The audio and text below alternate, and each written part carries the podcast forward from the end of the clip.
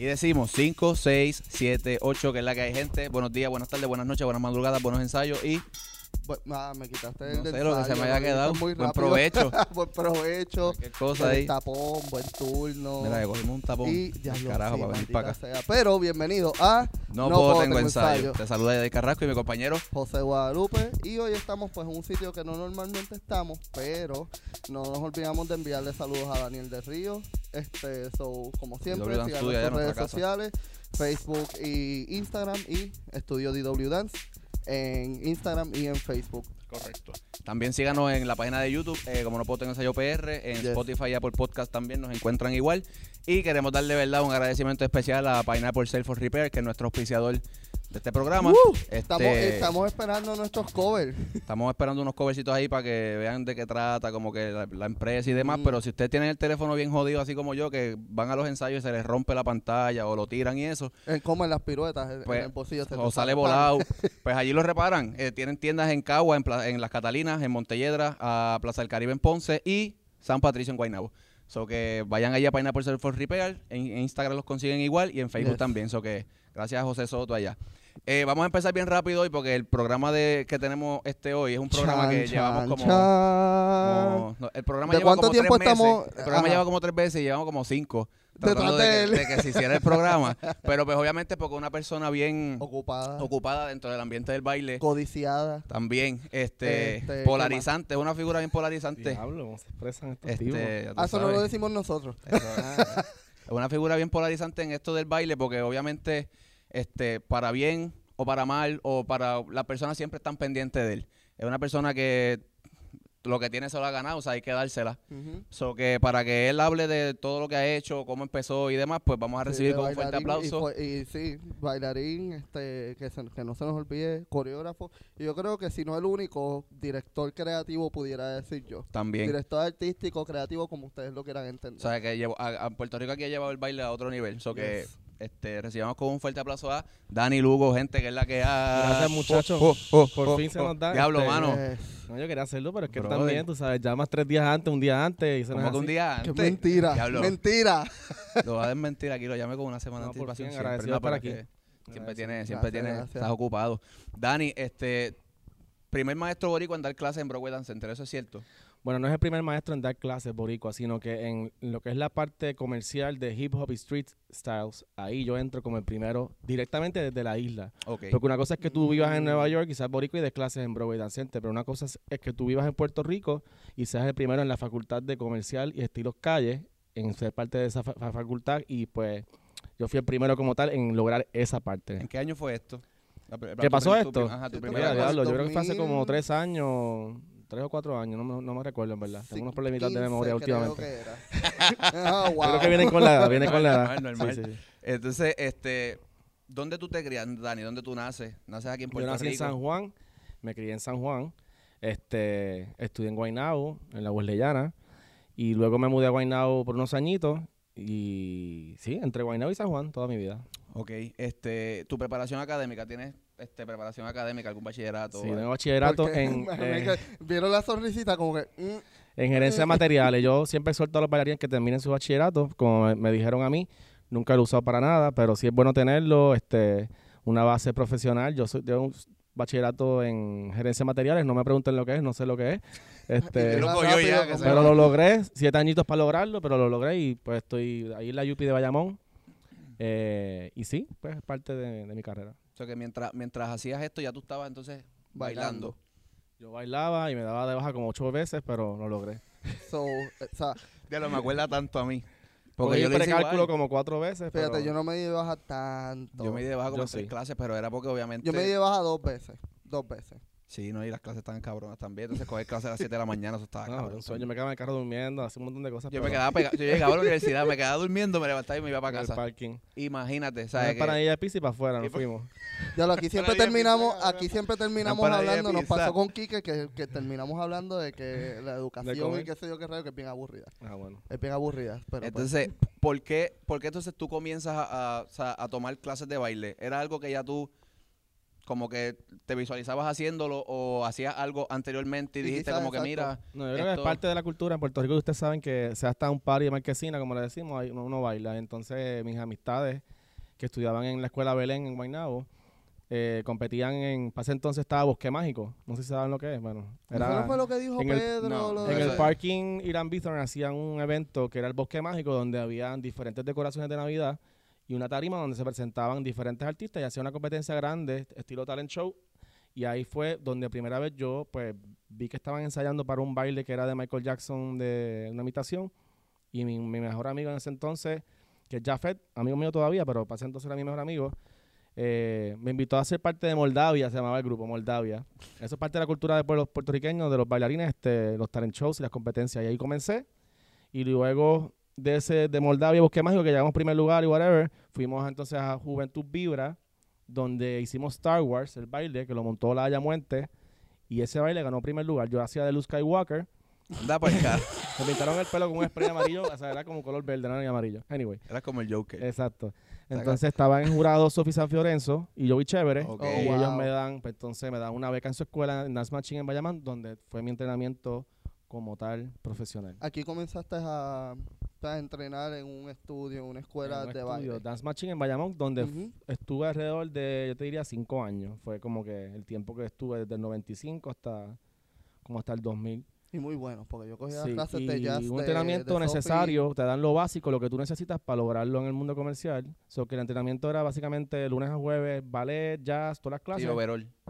pero era lo que, lo que era necesario para tú lograrlo. Entonces ya ese mismo año yo empecé a trabajar con ellos en diferentes cosas, hoteles y Sí, en hacer 96, loquicitos y todo en eso. 96, un año después que entro, pues hago mi primer show con, de hecho fue con Miss Universe, con Miss Universe, no, con Lourdes Robles, con Lourdes Robles o Miss Universe, uno de los dos, este, en el Teatro Yagüe fueron ambos shows, el de Lourdes Robles y el de, Y el de Miss Universe. Universe. Estas fueron tus primeras oportunidades. Show grande, así, porque yo hacía como que de gigante, en el Conquistador y diferentes Sí, los guisitos los estos de, por- que, de que por ahí. dan, que, que me daban ellos, pero eran buenos, pagaban muy bien. Y entonces, ¿qué, ¿qué clase te gustaba más y cuál te gustaba menos? Diablo, ¿Y mano. por qué? Ajá. Pues siempre a mí el ballet no me encantó. No, no es que no me guste, o la preparación es muy necesaria para el bailarín, pero eh, la musicalmente es como que el pianito, ting, ting, ting. O sea, yo de por sí toco piano, no sé si eso lo hace más aburrido para mí. Este, igual, técnicamente, obviamente era más difícil, era más challenging, pero yo me disfrutaba más lo comercial siempre cuando daban jazz, la música jazz funk, este, ponían Madonna en la clase, ponían Sí, un poquito Michael más, más Jackson, estilos más los movidos. comerciales, es lo que me gustaba. Es que el- como la técnica se enfoca en la disciplina y uno lo que quiere es como que, ah, Pasarla bien, ya. exacto. ajá, pues se te Pero hace es necesario. difícil. Después para, para yo, en esas mismas clases de jazz, venían los giros, venían los brincos, y yo estaba en una esquinita ahí dando, dando azotes, mirando a ver cómo todo el mundo le salían las tres pirotes, a mí no. Y- y tú- Pero para lograrlo, pues obviamente tienes que pasar por el ballet y todas esas cosas. O sea Yo que- tampoco fui logrando, nunca, nunca estiré nada, o sea, fui- siempre fui súper trinco. Este, me salió, me salió el split una vez solamente. me salió el es una split, clase ahí. Y yo emocionado, mira, me salió el split, a ver, hazlo. Y Ya. me empujaron por aquí. Ah, Pa, se jodió. se me rajó todo esto aquí, tuve como y casi un par de meses sin, a caminar. Y para el carajo el ballet después de eso. Eh, no, seguí cogiendo vale, pero nunca hice el speed otra vez y nunca me, me, ¿sabes? me enfoqué en, ni en Traumado. estiramientos ni nada. Entonces, este, luego de que tú entrenas, obviamente ahí en- eh, con Sophie, con Joey, eh, ¿cuál fue tu primera oportunidad entonces grande? Me dijiste que Lourdes Roble, pero seguido de eso, ¿qué hiciste? O sea, así grande, luego de Lourdes Roble, luego de, esto de Miss Universe. Pues ellos tenían muchas cosas para uno, de, de ellos, ellos eran, son muy reconocidos este, por trabajar con muchos artistas.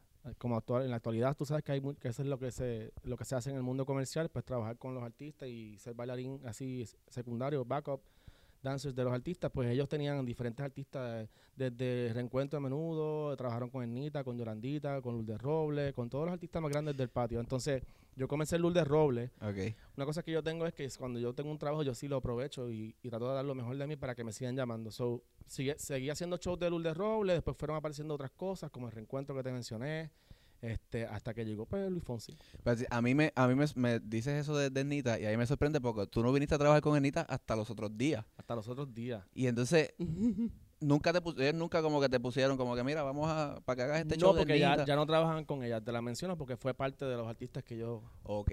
trabajaban. Pero cuando yo entré estaba Lourdes Robles, eran sus artistas, eh, eh, Mayra y Celinés, que eran que eran una- un grupo de merengue. Merengue. Eh, estaba Reencuentro, habían va- varios artistas que ellos trabajaban, más ellos hacían Miss Universe. Ok. El, el- el- El- el el- el certamen. certamen. Ellos eran los coreógrafos de, de Miss Universe y otras cosas más que venían siempre y eran parte de la, del año y que nosotros como compañía de Dance Machine pues íbamos a todos esos eventos. Aquí todo esto es tú siendo bailarín. Bailarín solamente. solamente. No, ni todavía habías estado como maestro de baile. No, todavía. ¿Cómo es esta transición? transición- ¿Qué, su- ¿Qué sucedió primero? O sea, ¿dar clases de baile o ser coreógrafo de un evento o artista? No, ser coreógrafo, porque yo obviamente tenía, yo tocaba piano antes de bailar. Piano a- de oído, porque yo no, o sea, tomé clases después, pero me aburría el solfeo, me aburría, todo eso me aburría. So, empecé a bailar y dejé el piano al lado un poco. Yo cogía clases en conservatorio. Entonces, yo creo que eso te ayuda musicalmente a, a tener ¿sabes? más información, no sé cómo explicarlo. O sea, como a Entonces, sentir un poco más la música, Exacto. entenderla más en tu mente. cuando Luis Fonsi arranca, él está buscando un coreógrafo, pero para ese entonces Luis Fonsi no, no conocía a nadie. Que tú este, lo conoces a través de una prima. de la prima. que- Ok. Que, fue mi esposa, pero eso es otro cuento que no hay que Anda carajo. este, esto. Chan, chan, chan. Amiga mía que la amo muchísimo, Katia Parrilla, que está por ahí si lo está viendo. Este, ella es la prima de Luis Fonsi, entonces ella eh, nos llega a nosotros, Aníbal Marrero, que es conocidísimo Coreógrafo. coreógrafo puertorriqueño también, y nos dice, mira, este, yo necesito alguien que me monte. Eh, la cuestión es que Aníbal rápido, ¿sabes? rápido sin, sin perder tiempo como debe ser, pues yo le voy a empezar a montar. Y entre Aníbal y yo, pues montábamos los bailes. Aníbal era el coreógrafo principal, luego Aníbal se va a Miami, deja lo, lo de Fonsi. So, tu primera experiencia a como mí a montar eh, fue Fonsi. directamente a mi Fonsi. Anda para el carajo. Mi primer baile de. Fonsi se llamaba Déjame o Dame Am- Amor, que fue un parte de- del CD de Tírate Eterno, un eh. pasito ahí. No, ¿Te ¿qué acuerdas? Yo no me acuerdo. Puede que me acuerde, pero... Este... Diablo, mano, pero a las millas, o sea, el primer- tu primer artista, o sea, tu primera coreografía fue Fonsi. Fue Fonsi, pero Fonsi no era nadie para ese entonces, ¿me entiendes? No, claro, estaba comenzando, pero es como que ya, Sí. ya él venía, se le Sí, pero eh, sorprende porque este es, digo, tú no has dicho años, pero pues es una trayectoria bastante larga que hasta el presente tú todavía este eres el líder, coreógrafo. 98. 98 como coreógrafo, como bailarín 96. So, Ok. Saquen cuenta ahí, 23 años. Más o Cumplo, el año que viene, cumplo 25 de bailarín, Trabajando con 23 de Sí, coreógrafo. por eso es que sorprende, que quizás no era nadie antes, pero como que ahora es a, Sí, alguien, no, claro. alguien. Pero obviamente su música, él es un artista increíble y pues yo cuando me dieron la oportunidad, tú sabes, el, baile era para mí todo. O sea, que yo trataba de hacer lo mejor que se pudiera dentro de la coreografía. Estaba bien pegado todo este mundo pop de, de- de artistas así como Britney y todo eso. Para ese entonces, en Sync, todo Esa eso. era la moda. Esa era la fiebre, baile momento, y todas esas cosas. So, estábamos al día, yo pienso, llegamos a Miami allí, todo el mundo, ¿quiénes son estos? Ah, son de Puerto Rico, ok. Entonces, consecutivamente me dan el manejador de Luis Fonsi, es Tony Mojena, y pasa a ser el productor de los premios Billboards y me pone a mí de coreógrafo de los premios Billboards. Yo comienzo no en 98, esto fue hablando cuatro años después, en el 2002 me hace coreógrafo de los premios, donde tengo la oportunidad de trabajar con diferentes eh, artistas de diferentes nacionalidades y ahí pues que arranca mi carrera como tal, porque obviamente le monto un Big Bang, le monto a esta, a la otra. Sí, ahí te empieza, entonces ahí te Exacto. empieza- ahí como que te descubren. Exacto. Internacionalmente. Ahí claro, y se riega la voz, todo el mundo se conoce en esta industria, que este, ya fue un poquito más fácil. ¿Qué tan, ¿Qué tan retante es tú montar unos premios? Bueno, al O principio sea, era ¿cómo, súper cómo es ese, cómo es ese proceso desde, desde que te dicen tú eres el que vas a tú eres el, que- coreógrafo de los premios? ¿Sabes? Como que desarrollar los conceptos. ¿Cómo? Eso ha ido eso. cambiando. Eh, inicialmente, obviamente, era bien difícil, nunca lo había hecho. Eh, tienes, te presentan diferentes canciones que las cuales yo soy el coreógrafo de todo el evento. Yo tengo que hacerlo distinto cada una de ellas, pero de mí nas- nace el mismo estilo. So, yo tengo que. Nada, yo me, yo me he recostado un poco de la, siempre de la música, porque la música es distinta. Si monto un mexicano, pues tratar de hacer algo, di- pasos diferentes, darle un concepto de vestuario y, de- y distinto para que nada se parezca, ¿me entiendes? Pero es un proceso difícil en poco tiempo porque los premios yo te diría que siempre tengo como alrededor de dos semanas para cuadrar todo, desde bailarines, ensayos, Los con- montaje. el concepto creativo también lo diseño. El- yo concepto lo creativo, Sí, y- pero eso fue en los últimos años, este, con tiempo, reuniones creativas que tuve meses antes, pero antes era ahí todo, vamos. ¿Y cómo mantienes ese freshness si es tan difícil montar? Porque me apasiona, yo pienso que me apasiona y me encanta y me dicen vas a trabajar esto y yo rápido me meto y busco ideas. Yo pongo siempre la música, la música es la que despierta, como quien dice, las ideas. Usted sabe que ustedes de seguro van guiando y escuchan una canción, hacen un video y todo y Tú me vas a hacer el carro como que con la cabecita. ¿Qué es eso? Como que la emoción, prende el wiper o prender la... Sí, porque te envuelve. Te envuelve, te envuelve. Este, y así pues. Y entonces dentro de esos premios con que, ¿verdad? Dos o- yo sé que has trabajado con un cojón de artistas, pero así como que los más significativos para ti. sea, sin compromiso, como que mira, este y este yo pienso que son los como En los más- premios como tal. Sí, en premios. O sea, que, que exacto. Que, que Bueno, a mí me sorprendió porque en ese momento estaban bien pegados los Black Eyed Peas en el 2003, Anda, par, sí. que monté los Latin Grammy, que cantaron una canción junto a Juanes. Y pues para mí fue bien emocionante trabajar con ellos, entrar a un salón y que estén ensayando y ver a, a- a A todo el mundo ahí, a to- ahí Fergie, hablando, la te la así, la ¿no? Yema, un por criollito de acá de San Juan, ¿entiendes? Dos flaquitas ahí. Campestrito de acá. Este, pero Diablo, eso oye, fue algo memorable y de- siempre me gustó mucho David Bisbal. Creo que la energía de ese muchacho era bien buena y siempre, pues, todos esos shows quedaban muy bien. Eh, igual las presentaciones de Luis Fonsi siempre me las vivo porque es de aquí, pues, trato de hacer lo mejor siempre en todo, pero esas son las más memorables, así que te puedo decir.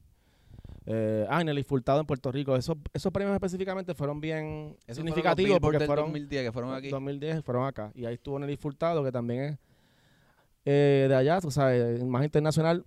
Y creo que eso siempre, pues, como que le gusta a uno no quedarse nada más en el mundo de uno, sino también tratar de trabajar con otras personas. Pero yo te diría que lo más que ha impactado en mi vida son los artistas de mi país, porque son los artistas que uno nace escuchando.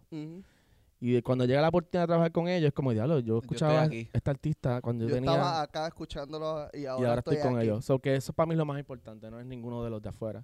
Que me encantaría seguir trabajando por ahí con gente, pero lo que es una Olga Tañón, este, Anita Nazario, la misma Yolandita, eh, y uno que no es boricua, pero que escuchaba mucho, Juan Luis Guerra. Con Luis Guerra. Se me dio en varias Caballo. ocasiones la oportunidad y yo, diablo, no puedo creer que estoy trabajando con Juan Luis Guerra, con el ¿Dónde trabajaste con él? Yo hice de este bachata en Fukuoka en 2010, bailé Ese fue el número, no me acuerdo quién era la bailarina, pero salía como volando. Mónica, Mónica, de- de los- Iba a de- decir Valerie, pero del era Mónica. Y yo me tardé como 8 segundos quitándole el, el hook bien feo. pero anyway.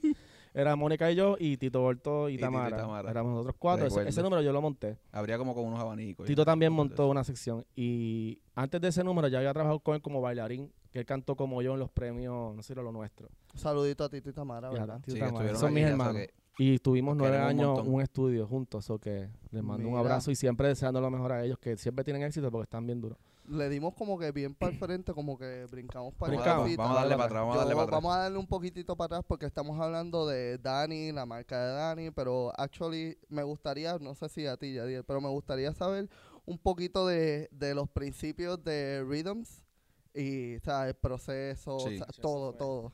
Eso ¿Cómo fue- nace la academia? Eso fue cuesta arriba. Bueno, nace de que obviamente ya... A la vez que estás también trabajando con todos Estoy trabajando, este, comienzo a dar clasecitas y eso, entonces digo, pues entonces tengo que buscar algo para establecerme, porque yo tenía oportunidad de dar clases también en escuelas y ser maestro y eso, pero creo que siempre tenía el pensamiento de hacer mi estudio. Entonces se da, no sé cómo, no me acuerdo cómo se da, pero en el 2005, si no me equivoco, abrimos la academia. Eh, fue difícil, como te digo, o sea, sacarle dinero, comprar el piso, el piso lo hicimos nosotros, lo que había eran losetas. Eh, nosotros mismos, Tito conocía más de, obviamente, yo no conocía nada, un carajo de, de- de hacer pisos ni nada. Tito, es como un bot de builder. O sea, Y él ahí- hace todo. ¿sabes? Todo, todo. Las barras, el piso, todo eso fue nosotros ahí puliendo, puliendo, puliendo. Después más adelante llegó Juan y nos ayudó, nos dio una ayudita ahí en el lobby, lo puso bien bonito. ¿Te acuerdas? Ah, Ya lo coño, una ayudita. ya, che, Ah, Juan. Defiéndete. Está No bien. quiere decir no quiere decir nada, no quiere decir, no quiere decir Eh, nada. te cojo ya mismo. Pero después que, que arrancó, pues arrancó bien. Este, la academia, ¿Quiénes, quiénes fueron los primeros maestros que estuvieron, o sea, con los que comenzaste? bueno, yo trataba de dar, yo- dar las clases yo, este, entre Tamara y yo. Y creo que usamos mucho a Laurita Valentín para lo que era ballet conocido ballet. Eh, a Michelle Alves, que era parte de la compañía de nosotros de baile, también daba clases. Igual después cuando entra, porque no fue al comienzo Kendra, que ahora es Kendra, Eres Kendra, ajá. este entró y dio clases también. So que ese era como que los primeros que dieron clases, pero siempre teníamos otra gente que después se, se fue formando, ¿sabes? Parte de la facultad como Ralphie y otros es- ah, Jonathan, Jonathan, este, Jonah. Jonah, que también fue parte de, de la compañía y de los que daban clases allí. Wow. Entonces, ¿cuánto más o menos tardó? Porque yo entré tarde al baile como a los 14, 15 años. Eh, y recuerdo que uno iba a Rhythms y eso era como, por ponerle un nombre, eso era un fucking imperio. O sea, allí, allí iba todo el mundo a, a entrenar, las clases se llenaban bien Digo, rápido. Yo, Entonces, no, yo ¿cuánto no diría que era como un imperio, era como que tú ibas con, como un Hunger Games ahí a matarte para Siempre, siempre la gente me O decía sea, eso, vamos, a, vamos a ser honestos. O sea, antes no había redes sociales, todos íbamos para la academia de Dani. Cuando él llegaba, íbamos a coger porque queríamos que nos pusiera a trabajar. O sea, no seamos Claro. hipócritas. Pero este, que se llenaba, pero no tan solo se llenaba este por ti. Este, hubo un tiempo que pues la academia no cabía un arma en el pasillo, no cabía un arma en el salón y era como cómo ustedes trabajaban en eso.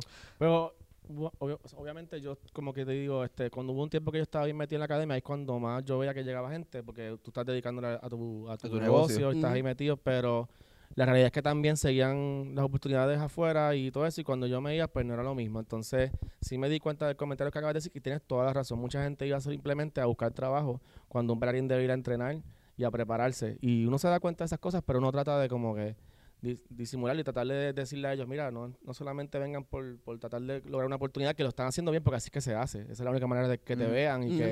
Es hustling, exacto. Pero tienes que también entrenar, ¿sabes? Para, para tener la preparación.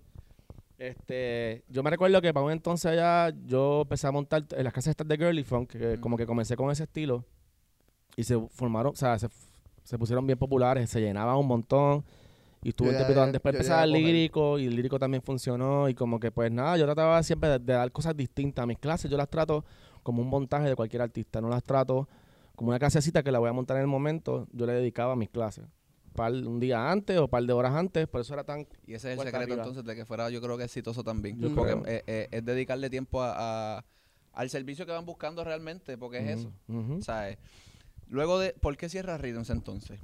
Pues por eso mismo, porque no estaba nunca en la academia, entonces sigue siendo un negocio el cual tú tienes que seguir pagando renta, pagando luz, ¿Cuánto duró este la academia? nueve años. Wow.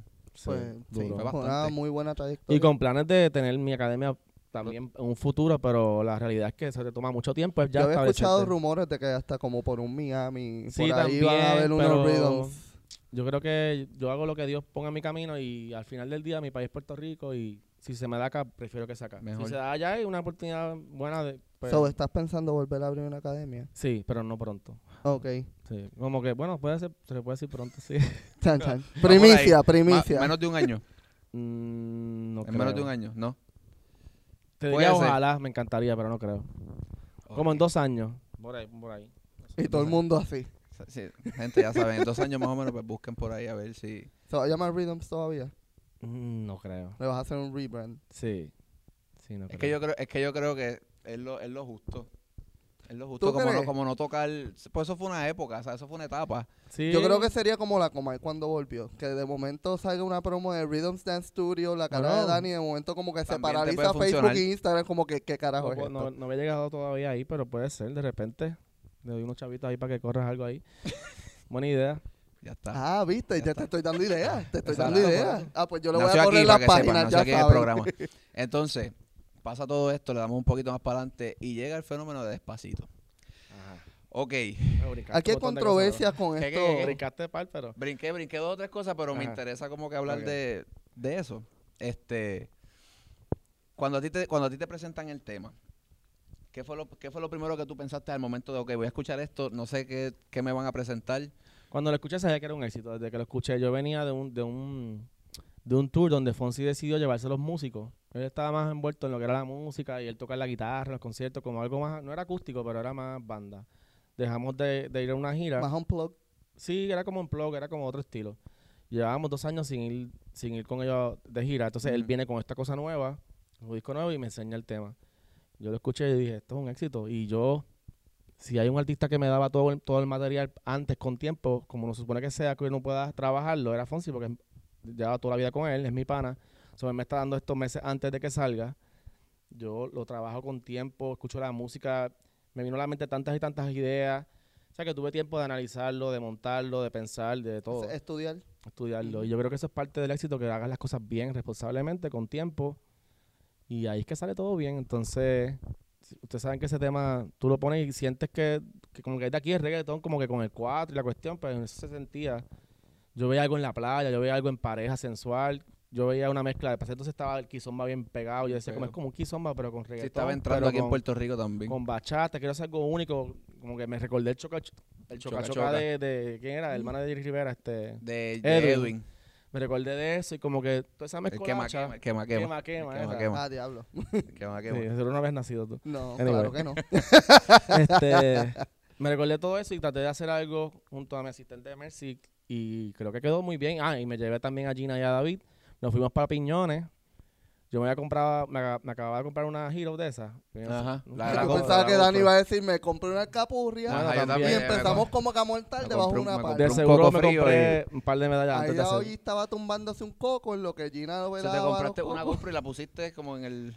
Sí, no sé, me compré hasta un este año soy bien jíbaro para las cosas electrónicas, lo puse en la- hasta en la arena así y ya tenía más o menos montado con Messi, porque lo, montó, lo monté antes de irnos para allá y ahí sacamos el, el- el resultado de lo que fue la parte de pareja. Que eso estaba en tus redes sociales, si no me Sí, yo lo pongo acá. No, pero subiste. él lo puso después. Después lo O subiste. sea, él lo puso como que ya años, como un año después. Pero también nacieron pasos in- este, solos, individuales, que, que se fueron trabajando con Fonsi. Tiene él siempre se involucra en todas sus cosas y él también me decía, mira, yo quiero algo como que haciendo esto, haciendo lo otro y pues desarrollamos el baile juntos y, mano, fue un- la canción fue un éxito por todo. Cuando por- él, la- cuando él ve la rutina por primera vez, ¿qué te dijo? Que le encantó. Él es bien sincero conmigo, es mi pana. so, él, él lo que le enseñé fue la pareja primero. Y él le encantó porque el otro lo trabajamos en conjunto, so que el otro lo vio al momento trabajándolo conmigo, pero la pareja pues se veía único porque era algo sexual, sensual. Este, eh, Bueno, También se tiene algo de eso, sí. Sea, la eh, línea está bien fina. so. Sí, sí. Y nada, le encantó y pues sabíamos que teníamos algo genuino, hecho por nosotros y que no copiado ni nada y pues estábamos contentos y resultó. Después pues obviamente viene el director de video que tiene que ver mucho, Carlitos, y pues Carlito. se hizo en La Perla y todo ese revolú, pues era como perfecto todo. Sí, ¿Te imaginaste como que el, el- el palo que dieron mundialmente con ese tema? O, te lo- o, o, o- o sí sabías que sí, o que iba a ser un palo, pero a lo mejor no. Yo sabía que iba a ser un Tan palo, grande no como- sabía que iba a ser tan grande, porque yo siempre tenía la esperanza como coreógrafo y bailarín de, de lograr ser internacional desde mi país. Todo el mundo me decía, ah, vete a Los Ángeles, todo el mundo se quiere ir para Los Ángeles, todo el mundo se quiere ir para, para Nueva York, ¿por qué no lograrlo desde tu tierra? Yo todo mi trabajo es bien difícil. es difícil, pero yo lo tenía, pero yo lo tenía aquí. Gracias a Dios, pues, el trabajo que, que, que duro que, que hice ah, durante los años me logró yo quedarme en mi país. La gente no entendía, ah, pero es que tú puedes estar con, con Britney. Mis bailarines propios se iban de mi academia y, y bailaban con Britney, bailaban con Janet, bailaban con el otro, pero yo decidí quedarme porque me gusta mi país, porque tenía la oportunidad de trabajar desde mi país, que es bien difícil, y pues dije, algún día yo espero que por lo menos uno de mis artistas, yo sabía que Fonsi iba a ser, porque Fonsi es demasiado talentoso y le apasiona igual que a mí lo que hace, so, se dio, Dios tenía todo planificado y se dio grandemente y gracias a Dios pues fue la parte más importante de mi carrera también y pues me lo he disfrutado, hemos viajado mucho, he viajado con mi familia que son bailarines, que yo hago mis bailarines parte de mi familia que me conoce y la hemos pasado de show. ¿Cuán- cu- ¿De cuánto, este... Tú, tú recibiste un premio de... Exacto, eso de esa coreografía. esta coreografía. O sea, cuando hacen lo- lo- los agradecimientos, las disqueras y todo eso como tal, pues obviamente me incluyen como parte del éxito, pues porque el baile es parte de... Influyó, claro, en el, sí. en el- Me he ganado premios de esos que hacen de baile, eso por ahí, pero como que dice, la placa que tengo bien gra- grande que me dio Luis Fonsi es dando agradecimiento a ser parte, a, a contribuir a lo que fue el éxito de- del tema. Eh, esto, estas premiaciones, eh, Universal Dance Awards fue uno, Ah, este, lo- lo hay otra, pero es, ¿cómo, ¿cómo llegaste allá? ¿Fue con este tema también o fue este trabajando Pues fue allá que afuera? Siempre, obviamente, para trabajar afuera tú necesitas un agente y se me acercó un agente eh, de un movement a- a- agency que se llama, creo, Movement Agency. eh, y, y él, pues entonces tengo mi agente ahora americano que me llama para diferentes cositas. Y entre eso, pues él, él me, me pone en estos premios eh, americanos de la danza y pues ahí se sometieron unos videos de lo- los trabajos más recientes y clasificaron, clasificaban nada más los primeros cinco de cada categoría. ¿Sabes cuáles fueron los, este, con quién estabas compitiendo? Ah, con todo el mundo. Con Ah, Will, con Will. Davis, con, con todas, Anda, con. Nika, con, con Trisha Miranda, con todos los grandes. Pero no gané nada, anyway, pero... También, pero al llegar a- al No, lado de esos nombres, Pero estuve en ahí. diferentes, en diferentes categorías. súper. De hecho, cuando tuve una, una parte durante la actividad y me encontré a Trisha y me dice, nene, pero tú estabas en esa pantalla todo el tiempo. Y yo, sí, no, pero no me gané nada. Y ya, eso no importa, estabas ahí, olvídate. anyway, los americanos tienen su propia... Eso es otra cultura y es otro estilo, o sea, que ellos... Es que, es que ¿Cuán esté diferente ahí, es eso aquí? es Ajá. diferente totalmente, es otra cosa. Sea, todo es como bien, bien. Pero bien cuando por- dices diferente, ¿a qué te refieres entre la cultura? Es otro mundo totalmente. El baile, eh, lo que es la danza allá es otra cosa totalmente a lo que es acá en Latinoamérica. Para mí, entender que llevo años. Latinoamérica wise o Puerto Rico? Eh, yo te diría completo, en Latinoamérica como tal, porque nosotros venimos del área latina, o sea, tenemos otro tipo de sazón y otro y otro, otro tipo de manera de bregar las clases y eso. Allá, por eso es que todo el mundo va para allá, porque todo el mundo ve lo que hacen allá, que es más comercial, es más hip hop, es más... No sé explicarte. Ellos no acostumbran, no entienden muy bien todavía los latinos, ahora que lo están adaptando a diferentes cosas allá. Yo creo que se han están tenido hasta que- ajá. apropiando este, en Estados Unidos porque, por ejemplo, tenemos un Wildabeest que le está montando a J Balvin. y si tú sí. ves ahora las coreografías que están haciendo, subiendo ahora, la Rosalía, Ujú. J Balvin, este no me acuerdo que este Son otro Wisin están, sí. pero que están como que están como que apropiándose y nosotros estamos aquí en las pajas durmiéndonos corillos, Sí, que es lo que nos pasa. Sí, pero yo no creo que, que sea tampoco culpa de... no, yo no de estoy nosotros. culpándolo.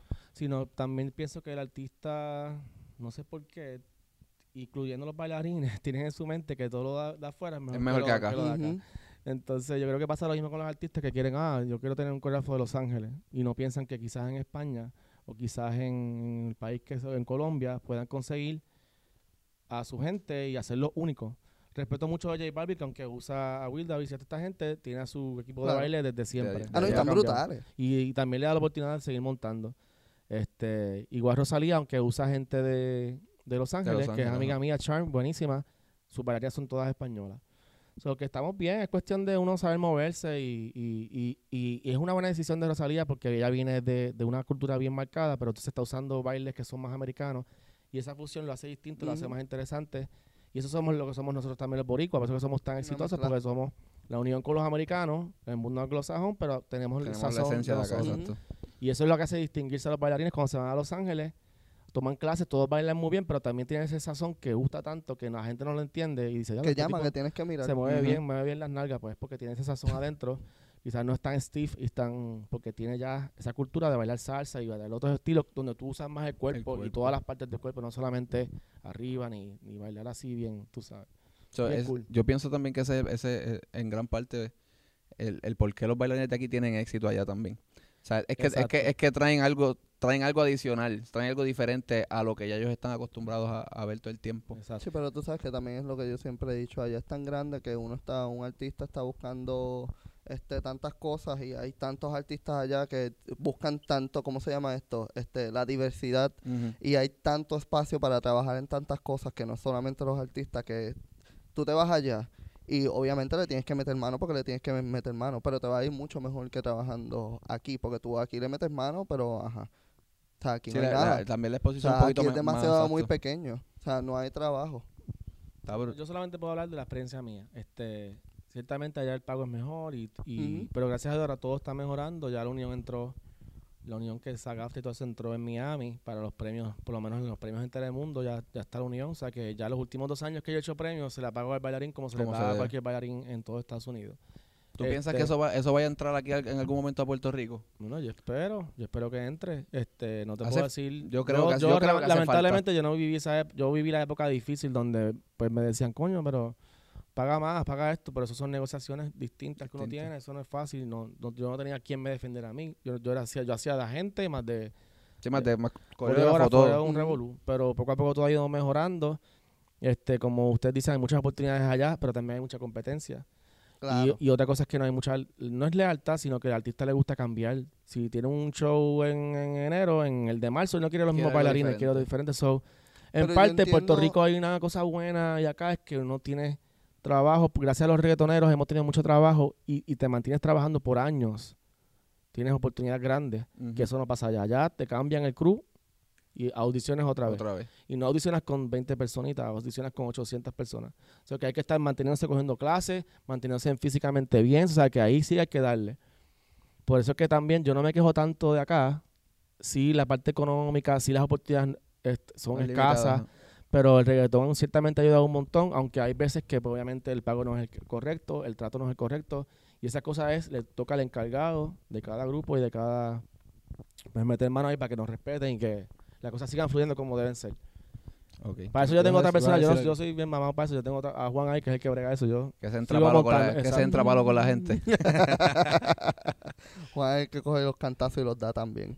Eh, son, son complicadas esas reuniones, yo me imagino, ¿sabes? Como que el, el tratar de tú sentarte con alguien que tiene una trayectoria o, o un artista que tiene cierto standing y tú como que tratar de exigirle una paga o, ¿me entiendes? Eso, eso tiene que Sí, ser no, bien... con- y no es con el artista, no lo hace con cabrón. el- los manejos, pero pues cada cual tiene su budget, tienen sus limitaciones. Yo no puedo esperar que, por ejemplo, por decir Fonsi porque trabajo con que Fonsi pague igual que Beyoncé cuando Beyoncé gana más que Fonsi. O sea, todo es distinto. Ah, no, claro, todo es distinto. Eh, hay que ver las cosas como son. Este, y no estoy diciendo que el talento no sea el mismo, es el mismo, pero el budget no es el mismo nunca. Eso es ya, cuestión ya de... que entramos en este tema y que hemos escuchado y esto viene desde antes, pues como que este necesitamos esto, necesitamos estructura, necesitamos esto, pero yo no escucho a nadie que haya dicho como que ¿qué tal si hacemos esto? Digo, lo que he escuchado son unas malísimas ideas y no voy a decir nombres, pero este sí porque terminan monopolizando, es como que vamos a hacer una unión para que o vamos a hacer esta otra cosa para decir que nosotros cobramos tanto Sí, pero y pues a se la supone que nadie cobre este menos que esto, pero de momento es como que eh, estás como que tú llevándote de todos los artistas, que bueno que estás cobrando bien, pero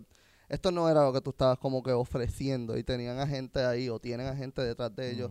Anyways, eso no es el tema y no es mi pregunta, pero este, o sea, ya en base a tu experiencia, ¿qué tú crees que deberíamos hacer o qué tú opinarías o qué tú ofrecerías como una solución o por lo menos el primer gateo para mejorar esto? Bueno, yo pienso que, como les dije ahorita, el encargado de cada grupo, o sea, el coreógrafo de, de lo que está pasando ahora en Puerto Rico con cada artista, debe ser encargado de, de quizás se podría empezar por eso, porque cada coreógrafo de cada artista puertorriqueño, por lo menos estén de acuerdo que debe haber unos, unos estándares y unos precios justos para los bailarines, donde se cobra ensayo, que es la parte difícil del proceso. Y eh, se puede empezar por ahí, porque son ellos los que emplean. So, no es hacer un grupo de gente conocida, vamos a decidir quién baila, quién no baila, no es eso, es cuestión de, no sé, es como que unir las personas que son claves ahora mismo de emplear, porque esos son los que les toca hacer la negociación, ¿me entiendes? Y ahí directamente es más fácil. Que existen uniones, que existen este gente como Dancers Alliance que ayuda al proceso y todo eso también, pero yo creo que yo no tengo tiempo para eso. Este, yo, yo me, yo me he concentrado en que seguir cons- consiguiendo oportunidades para los bailarines acá. Yo anualmente, gracias a Dios, hace 17 años, como les dije, 2000, 2002, 2003, comencé los Cinco- billboards. cinco creo que. No, pero los billboards lo, Ah, co- lo comencé en 2003. 2002. Desde entonces, todos esos años, 17 años, yo me he asegurado de, de llevarme al menos, al mínimo 10 bailarines de aquí del patio a trabajar en unos premios como son los billboards. So que por 17 años yo estuve empleando gente, dando oportunidades fuera del país. Eh, que eso, pues, me siento contento de haberlo logrado, porque lo hacía de corazón, no tenía por qué hacerlo. Yo puedo usar los bailarines de Miami y no, estar, y no entrarme en peleas con, con, lo- con el manejo y la producción para no tener que, que no, ellos no gastaran chavos ni en pasaje, Sí, ni en nada de ho- eso. dieta, en hoteles, pero lo hacía porque uno, me gusta cómo baila mi gente, segundo, pues por, porque me, me- me llena a mí poder dar oportunidades. Pues y lo hice y gracias a Dios han salido muchos talentos increíbles del patio, que estoy muy orgulloso, igual pues muchos de ellos ahora son coreógrafos y tienen su propia carrera, que también estoy contento por eso y pues nada, seguimos para adelante. Porque hay espacio para todo el mundo aquí, eso hay que saberlo y estar claro. Hay que saber moverse, exactamente. Entonces, ¿quién, quién es tu equipo de trabajo? Y, y, o sea, ¿quién es tu equipo de trabajo actualmente? Esos son los que a mí me ayudan a que todo salga. Y si puedes decir los roles para nosotros tener más o menos un behind the scenes de quizás Bueno, Juan, Ga- Juan. García es la parte administrativa, la parte de, de negociación, la parte que corre la oficina. Este, él, él hace, él maneja todo lo que tiene que ver con presupuesto, con, con los deals que se hacen con los diferentes artistas y eventos. Además de que también, pues obviamente, se encarga de otras cosas de dentro de la producción, las producciones que hacemos. Mercy es como tal mi asistente, Mercy García, ella me, me asiste a mí en la parte creativa, cuando voy a montar un baile necesito una muchacha o de repente simplemente para que se sienta a mirarme y me diga me gusta o no me gusta, pues ya, ya me conoce tanto que son tantos años Y confías en su criterio. y yo confío en su criterio, aunque siempre me dice que sí a todo, eh, eso es que no sé, me hace sentir bien demasiado. No, ya lo puñetas, todo lo que hago Quizás me da para que te así como que me encantó y de, de seguro me va bien mierda y me dice, me encantó. Este, eh, ahora también es parte de Nandi, que me encanta Nandi porque Nandi tiene una energía bien positiva y pues no solamente es parte del equipo y la parte que, que organiza los eventos y las cosas, sino que también a veces lo pongo a hablar, él se expresa muy bien, eh, también maquilla muy bien. So, somos un team bien completo, también Gina eh, forma parte de algunos eventos de con nosotros, igual que Tati Montalvo en Miss Universe. Eh, Y así otras personas que siempre colaboran, como Chiqui, como gente que son familia mía, amistades mías, que siempre ayudan y dan la mano en todos mis eventos. Igual los hermanos de, el hermano Juan, que nos ayuda, Luis García, en los eventos como los workshops. Eh, la misma Alma Acosta, que, que, que es cantante ambas, nos ha ayudado también, nos da la mano muchas veces. ¿Este grupo está inscrito? ¿Tú tienes como una compañía o algo así? Eh, no, hemos hecho eventos a través de la compañía de, de Alma Acosta. eh, Ok, que- so ustedes son subcontratados. sí. Ok. Usualmente yo hago todos mis trabajos, eh, servicios profesionales bajo Dani Lugo y, it. Antes lo hacía, a veces metía a la Academia Rhythms, pero como ya no tengo la academia, pues Claro. este, lo hago bajo mi nombre.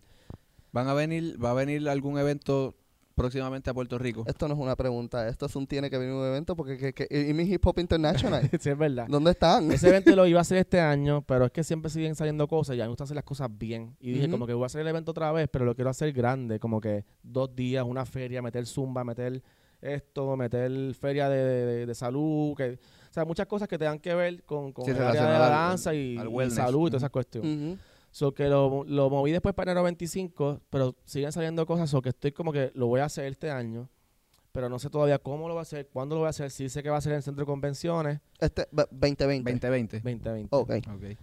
Y lo quiero hacer distinto, no sé de qué manera, tengo los premios urbanos ahora en, en, en marzo 5 y fue la conferencia de prensa, so que ahí ciertamente habrá un cuerpo de baile que voy a, a ¿cómo se dice? A contratar. Eh, mayormente Pues- boricua. Pues zumbar nombres para eventos de... ¿Tienes alguna idea? Por lo ¿De menos? quién va a estar? Sí. Sí. Bueno, no sé todavía quién va a estar de Pero has pensado, Hoy le has nominaron- tirado a alguien. ¿Ah? Le has tirado a alguien como que mira... A ver. Tú dices para, el- dices para el evento, para hablando para la de- feria que él quiere De hacer. hip hop, ajá. Ah, ¿quién va a estar en la feria de Ajá. workshop? Eh, tengo a Trisha Miranda, que es una persona que admiro mucho.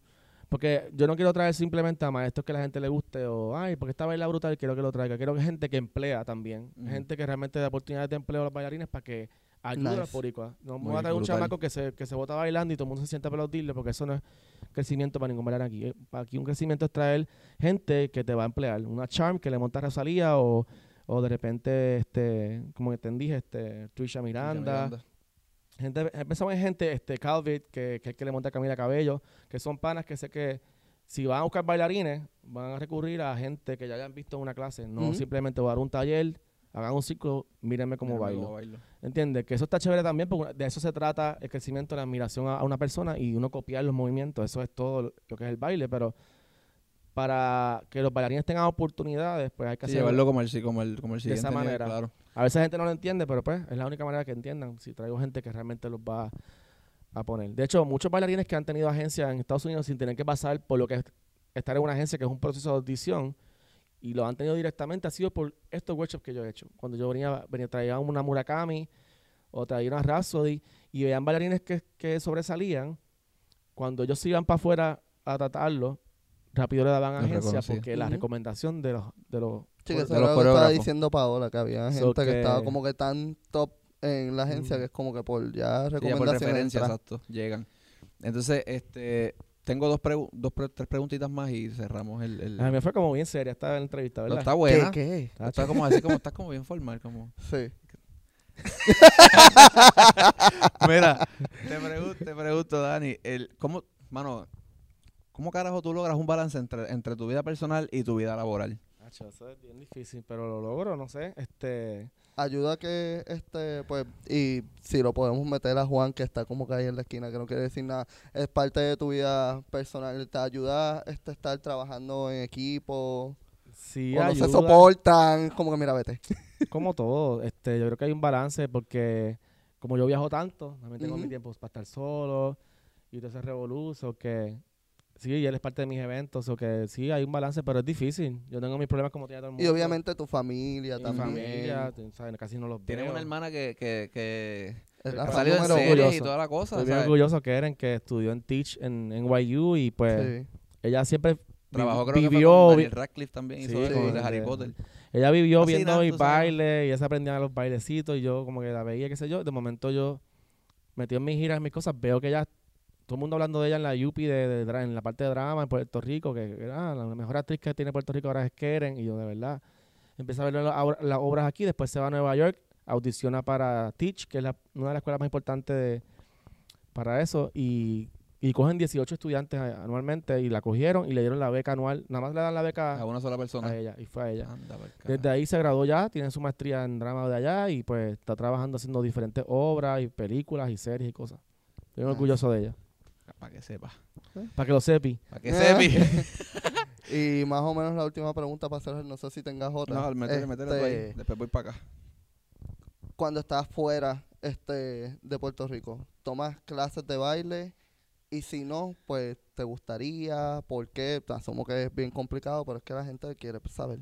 Bueno, clases de baile yo antes hacía eso mucho y, y más cuando estaba en Nueva York me metía a tomar clases, pero ya no es que estoy viejo ni nada de esas cosas, pero trato de sacar tiempo para otras cosas, como a veces me hace falta otras cosas, como descansar y no sé explicarte, no, ya no tomo tanta clase, pero Es que es, que es- es lo que este dije al principio, que está bailarín, de momento coreógrafo y de momento director este creativo, que ya quizás tiene un poquito de más tareas, además de usualmente estoy de camino para un show de Fonsi, que es en Argentina, pero en el avión que son ocho horas voy pensando creativamente en, en los premios urbanos. cosa, ajá. Y pensando que tengo que decirle al equipo de Farruko que haga esto, por eso tengo a Juan que me está ayudando, o sea, es, es muchas cosas a la vez. Y gracias a Dios, pues él se ha encargado de, como sabe la pasión que yo le tengo a esto, pues ha movido las fichas para que todo se maneje de cierta manera. Siempre van a haber bajas, pierdo trabajo, traiciones, eh, muchas cosas, pero es parte de la vida. Ya yo tengo un bachillerato triple en todo eso, o sea, que A eso iba. ¿Cómo, cómo manejas la, cómo manejas la crítica de la, o sea, tanto de la gente como tanto del ambiente del baile? Siendo una figura, obviamente tú eres una persona que todo el mundo, o todo el mundo te mira. Por lo que, lo que tú hagas, todo el mundo va a estar pendiente a lo que hace Dani Lugo. ¿Cómo manejas, o sea, esa, esa presión? Pues mira, yo, yo estoy bien consciente de quién soy y de lo que yo he podido aportar y de las personas que yo he podido ayudar. So que depende de quién venga la crítica. Si la crítica viene de una persona que yo simplemente me he desbordado por esa persona y lo que he hecho es ayudarlo, le he dado mi cariño o mi amistad, pues no me afecta en lo absoluto. Me, me hace sentir mal, no te lo voy a negar porque soy bien mamado y me, y me rápido lloro o algo, pero escondido en el baño. Pero, Se pero como estoy claro, como estoy claro lo que hay, pues no Sí, me afecta. me- es como una lástima, es como, coño, no entiendo. Si yo hice esto, esto, esto por ti, ¿sabes? Ta, ta, ta, ta. Al final se daña una amistad, pasan cosas, pues eso es lo que Dios quiso, pues eso es lo que me conviene entonces, porque si no, no está para mí que esa persona haya dicho esto, no esté conmigo ahora mismo hablando, pues es porque no. El destino no lo quiere, pero a las personas que no conozco que critican, pues hermano, que critican, todo el mundo tiene derecho a opinar y a criticar. Me han dicho mil cosas en las redes y yo pues ¿De a veces borro los comentarios, me abochono y los ¿En borro. Twitter o en Instagram? De aquí Eh, en en todos lados. lados. En todos lados. De en todos verdad. lados. Eso Sí. te pasa, yo creo que pasa mucho con las, me imagino que con los premios o cosas así que son un poquito más. Sí, de- hay unos premios que yo monté, yo fíjate, me, me sentí que yo monté el mejor número de la vida regional, fíjate, mexicano, la banda del limón, y cogíamos a Anel, la, la tirábamos, hacíamos mil leaves, un chorro de varones, y yo, perfecto. Y cuando voy a las redes a ver en YouTube los comentarios, eran todas críticas. Que qué carajo es eso, que, eso, pues, que es una falta de respeto a la cultura mexicana, esto, lo otro.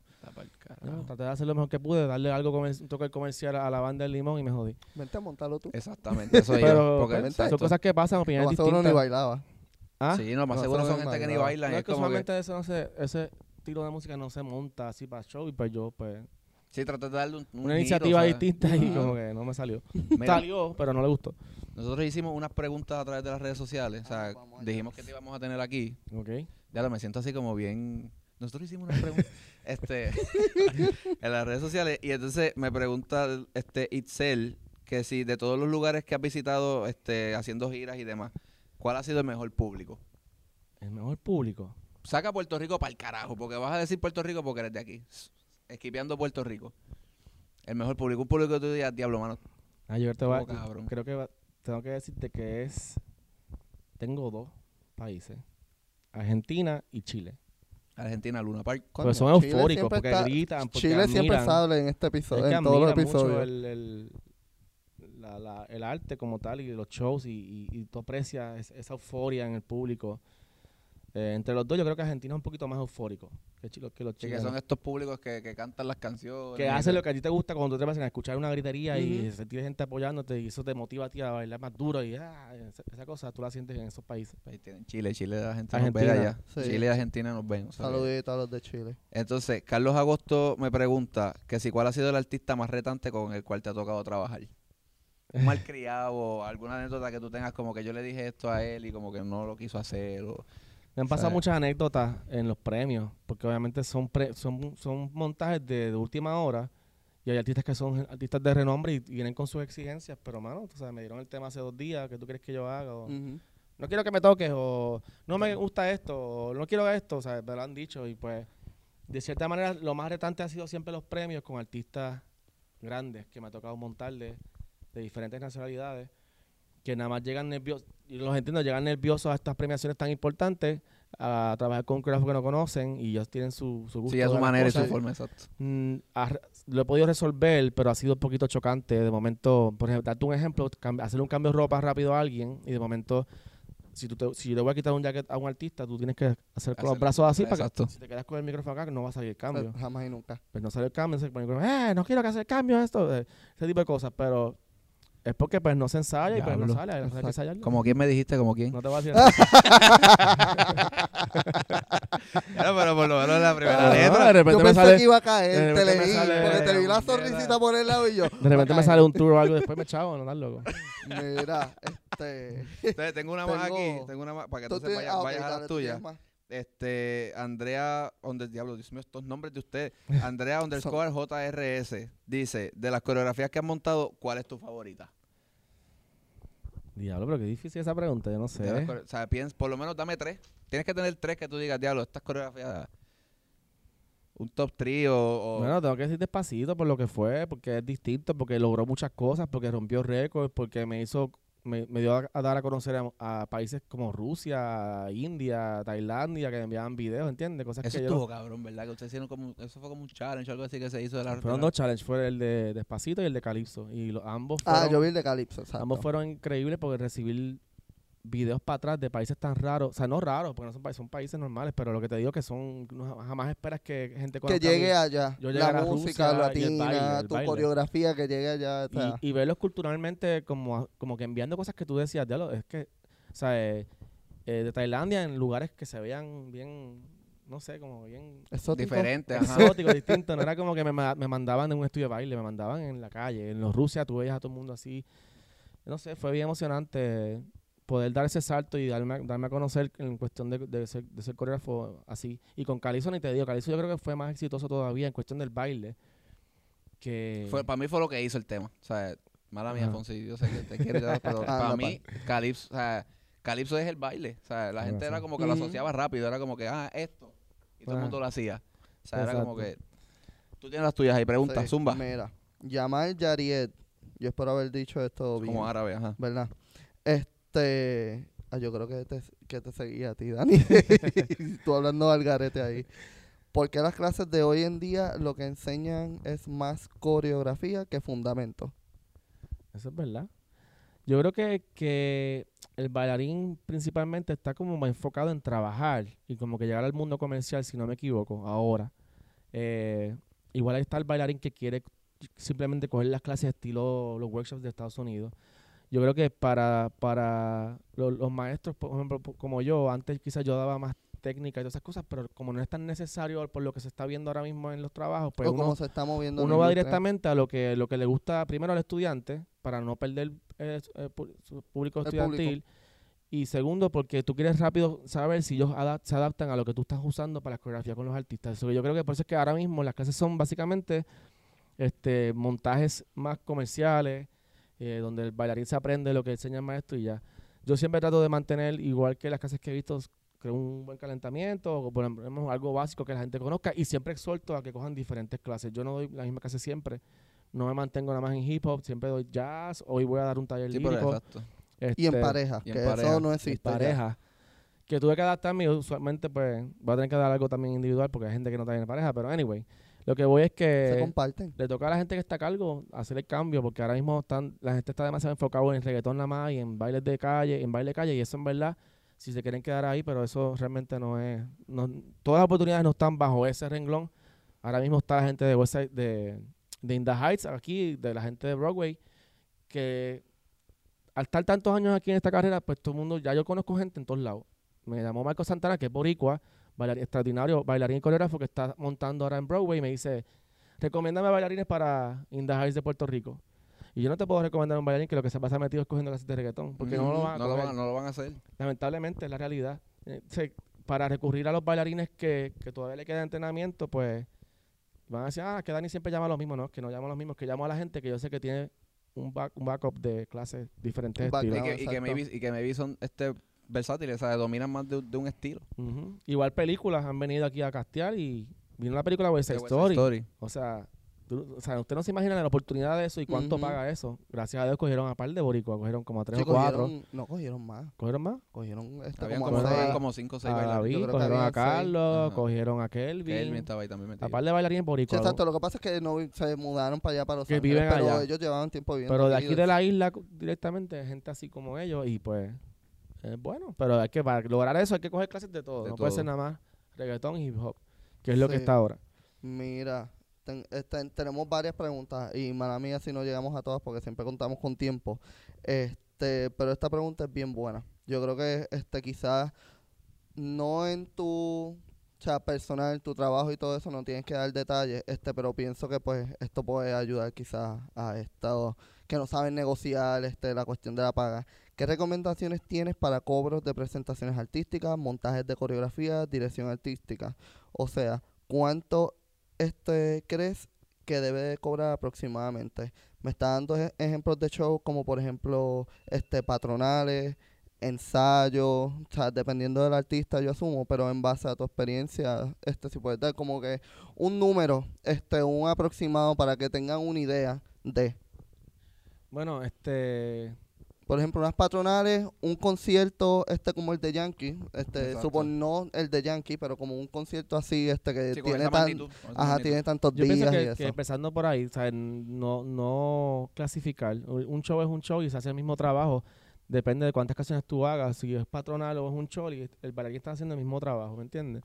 Ya de, de por sí el, el artista va a cobrar o la misma cantidad que cobra para el chori, quizás un poquito menos, pero todo eso depende. No, no sé darte cifras porque depende de cuántos números. Me tenías que decir, o es un show de 10 canciones, un show de 5 canciones, pero el bailarín puertorriqueño No, pero eso te digo como que imagínate un concierto. Usualmente ahora mismo en lo que es paga, lo que es 400 para arriba por show, debería ser algo que es bueno.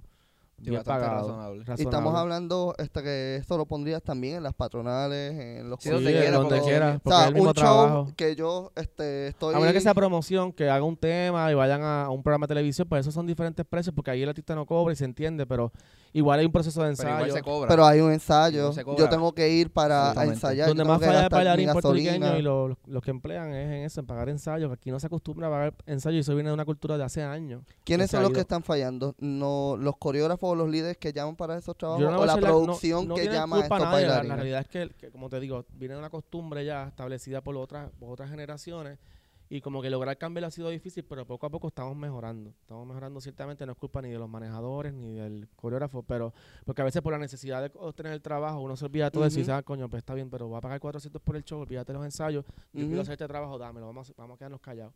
Eso es lo que pasa usualmente, yo lo entiendo, pero no debe ser así. O sea, el bailarín debe cobrar por los ensayos porque ese es el trabajo. O sea, de- todo, de el, el pago de los el génesis de todo 400 esto, y eso es, por treparse a la tarima ese día y hacer su trabajo y su show. Pero esos ensayos que estuvo semanas este, haciendo, debe haber ciertamente un cobro por ensayo, o sea, ya por, por el día de ensayo, por lo menos 50, 100 pesos lo que tengan que cuadrar, por hora. Eso lo establecen después como quieran con la persona. Sí, ya, ya ahí tiene que ver. Lo que pasa es que uno dice que como que ah, tan- este, vamos a cobrar ensayos, como que cuántos ensayos ustedes hacen, porque yo no sé lo que tú haces o cuánto ustedes se van a tardar. Si llegamos como con un acuerdo, que vamos a cobrar por ensayos, pero dependiendo de lo que tú me des, vamos a suponer que tú me das este seis, cinco canciones, y yo te digo, ok, pues yo te saco esto en cuatro ensayos. Y pues ya ahí ellos pueden tener un número más sí. Sí, claro algo más, de más que- definido, exacto. y estamos este, estableciendo time frames y deadlines para que, ok, por esto yo que, este, que tú me estás sacando en tanto tiempo, pues tú vas a pagar, te voy a pagar esto. Y Eso es bueno que se haga así porque de misma manera está ayudando al bailarín a hacerle un, un, un- schedule time que usualmente en Puerto Rico no hay. Te emplean y quieren ensayar 24 horas y eso no es así. El bailarín quiere ensayar las horas que sean necesarias. Yo siempre he tratado, no solamente porque me gusta hacerlo, es porque en verdad yo no puedo estar en un salón 8 horas montando un Eso número. O sea, yo, yo, yo no Ni paso, aprendiéndose yo no paso ni de. 3 ni de 4 horas. Mentalmente no puedo. Ah, no, que en Los Ángeles es así, pues pues esa, esa, que esa- Yo he escuchado eso, es como que mm, a mí me gusta el baile, pero es que no me veo. Ahora, si te no está- me veo en una oficina, pero- no me veo en un salón de baile Pero si te están pagando esas horas, Ah, no, tú que sabes, pero 12. ahí uno se calla la boca y no dice nada. Claro. Pero como eso no existe aquí, uno lo ve como que, diablo, eso es un trabajo de oficina y no me van a pagar lo que se supone. Pero Este, físicamente no es. Y tampoco físicamente es bueno. No lo suelto yo. que Como cuatro horitas es suficiente por día. Mira, la última pregunta para este, como que cambiar la, a la dinámica. ¿Cómo crees o cómo tú ves el futuro de la industria del baile en Puerto Rico? Bueno, yo la veo, la veo- primero la veo mejorando, o sea, en el sentido de que hay más oportunidades, en ese sentido ha mejorado. La veo que está fallando un poco en la parte de, de, de entrenamiento, o sea, no, ¿Qué estamos Mm. fallando? que no veo los, bailarines interesados en tomar otros tipos de, de destrezas, como el ballet, como cosas que se hacían antes, que para tener un, o sea, como que un de esto completo, una preparación completa, como que ya no hay esa, esa hambre de que, me- ay, quiero que me salgan tres piruetas. Yo no escucho, yo, creo que yo no escucho ningún bailarín en Puerto Rico ahora mismo decir eso. Y antes eso es lo que se hablaba, ah, quiero tener tres piruetas, quiero tener esto. Porque como eso es lo que no usualmente no se usará en lo comercial, pues piensa que no es necesario. Pero como te digo, hay oportunidades grandísimas que sí se requiere eso. Sea bailar en Broadway, sea una película, sea un comercial, sea un video, sea algo específico. Si se requiere, entonces en esa parte pues creo que no, no hemos, no hemos avanzado mucho. Pero en otras cosas sí, que hay mucho talento aquí que, que se está demostrando que el bailarín puertorriqueño puede ir a conquistar lo que sea en, en el estilo de ahora también. Como salen todos estos bailarines que se van a esas clases y, y acaban allá, pues también por ese lado estamos muy bien. Eh, y en lo que se refiere a mí, yo trato siempre de aportar lo que, aportar lo que yo pueda, ya que vengo de ese, de ese background, que es donde sí se, se entrenaba, y estoy ahora todavía, me mantengo todavía, pues trato siempre de aportar y tratar de lograr de, de animarlos a ellos a que, a que se interescan en otras cosas. Y después cuando vienen a la clase se dan cuenta, coño, a mí me gustó esta clase lírica, qué cool está. So, nada. Pero este, como que no buscan más. De, o sea, que no como va que no, allá, no buscan por ahí o dónde puedo encontrar eso. Es bueno, es que quizás que no lo hay. No, no lo hay. Yo pienso ser. que es que le ven el, como que si este estilo me deja, deja dinero o hay trabajo aquí, pues me voy a hacer un duro en este. Y otro error de los pa'l bailarines carajo. puertorriqueños es que logran em- que los empleen y se olvidan totalmente olvidan de de, de entrenar. Eso pasa mucho y, y se entiende porque uno tiene ese deseo de trabajar y te cogen y estás viajando el mundo y eres chamaquito, pero en verdad Contra, pero, y, y lo he mencionado antes, pero o sea, las bailarinas de Bunny están cogiendo clases mientras están este, eso, viajando y eso todo hay que eso. dársela no hay bien, eso está muy bien. O sea, y lo menciono y lo reitero y hasta que no lo dejen de hacer no lo voy a seguir diciendo porque es que no hay más nadie que está haciendo eso, que se van de tour y de momento como que, ah, todas juntas vamos a esta clase, todas juntas vamos al gimnasio, tú no ves Pues eso eso. es pasión, eso es lo que hay que hacer y, y la gente que hace eso se va a mantener en el, en el panorama. Lamentablemente no hay nada certero, no hay, no hay nada estable en el, en el mundo del baile y eso se, si tú te recuestas porque estás viajando y llegaste y el mes que viene te votan, ¿qué vas a hacer cuando no has cogido clases y de momento el que queda para emplearte lo que quieres es está buscando un bailarín de, de merengue y tú no te sabes ni mover? de esa manera, so que es como que, nada, alertarlos a que cojan otras clases y que, que cuando tengan oportunidad, como hacen las chicas de Bad Bunny, aunque estén en otro país, aprovechen y busquen a ver si hay un workshop o, y tomen Sí, clases. toman clases, entrenan juntas. ¿sabes? Y así se dan a conocer y, y- y ha- pasado que han cogido clases y de momento una Karina Bay la llevan y la llevan a México a que dé una clase y así siguen, este... Sí, ¿cómo se creando dice? conexiones y, y a la misma vez eso conecta Networking, con exacto. nosotros y nos conocemos todos. Y es como que ya los de México quieren venir para acá y ellos no saben que nosotros queremos ir para allá, que, que eso es bueno. So que todo, yo creo que está aquí, ¿verdad? Sí. Vamos, este, búscate eh. Búscate el que teníamos Ujú. para Dani. Este, estoy jodiendo. Dani, este, gracias, gracias por, por decir que sí, mano. En verdad Sí. que llevamos tiempito tratando de cuadrarla. Sé que es que tienes un, mon- por no hablar mal, un montón de cosas. So que gracias. hable malo No, ahorita. ustedes ahí Tenemos que hacer un challenge siempre. de no hablar malo. Sí, tenemos que hacer uno así, porque a mí me gusta. Este, pero nada, gracias a ustedes, gracias por sintonizar, ¿verdad? Por Yes. apoyar el programa. Les repito, este, en YouTube estamos como No Puedo Tener Ensayo PR. Se suscriben, que creo que el botón está para acá abajo otra vez. Y Siempre está ahí, entonces se ponen una gorra así como la de Dani tum, y le meten a la campanita para que le llegue la notificación cuando subamos este episodio y le dan los, con un los demás. Tan. Entonces, Spotify, Spotify y Apple. Chicos, no. Mierda. estás jodiendo porque las tengo caídas, te las estás bien. O sea, eh, que- Mira, y en Spotify mira, ha hecho esto como mil Como que lo ven como... No, pues este, lo que pasa es que lo- ¿Me entienden? Mira, pero este Spotify, Spotify Apple Podcast nos consiguen igual. No puedo tengo ensayo. Comenten qué tal les pareció la entrevista, si les gustó, Y si le quieren enviar algún saludo a Dani. Tenemos un montón, envíenle un saludo, Sí. les enviamos Gracias a todos los que participaron gracias. y Sí, escribieron. Lo que pasa es que son un montón y pues lo que tenemos es Pensamos que por poquito como tiempo. pelagatos. So que nada, gracias. Este será hasta la próxima en otro programa más de no, puedo, tengo ensayo. Chequeamos, gente. Uh.